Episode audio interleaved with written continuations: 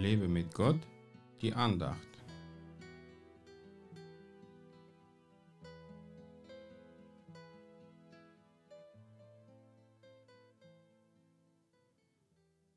Ohne Erkenntnis ist selbst Eifer nicht gut, und wer mit den Füßen hastig ist, tritt fehl. Sprüche 19, Vers 2. Manche starten voller Eifer in irgendeinen Dienst ein und merken dann plötzlich, dass sie keinen Erfolg haben. Dann verzweifeln sie, beschuldigen Gott, dass er sie nicht gesegnet hat und wollen sich ganz zurückziehen. Solche Christen werden dann zu passiven Beobachtern, die nicht aktiv am Aufbau des Reiches Gottes beteiligt sind. Gott lässt manche Christen ihr halbes Leben lang warten, bis er sie in seinem Reich voll einsetzen kann. So gab es einige Gemeinden, die so eifrig gestartet haben, aber keine Zielsetzung und keine Erkenntnis von Gott bekommen haben, was sie dann zum Ende führte. Ich weiß, dass niemandem leicht fällt zu warten und Geduld ist für die meisten Menschen in unserer Zeit ein Fremdwort.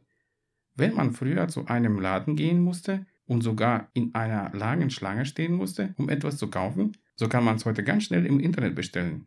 Warum noch warten?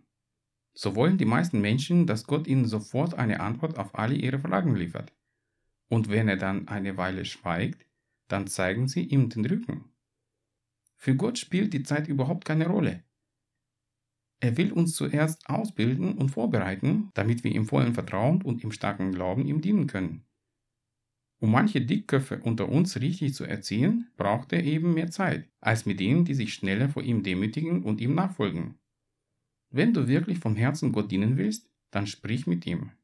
Lass dir zeigen, wo dein Platz ist, wann deine Einsatzzeit ist, wohin sollst du dich bewegen, was solltest du lieber nicht machen und wo du mutiger sein musst, um irgendwelche Hürden zu überwinden. Nutze deine Gaben dort, wo du gerade bist, auch wenn du sie noch nicht voll ausnutzen kannst. Gott macht aus dir zu seiner Zeit einen starken Diener Gottes. Gott segne dich.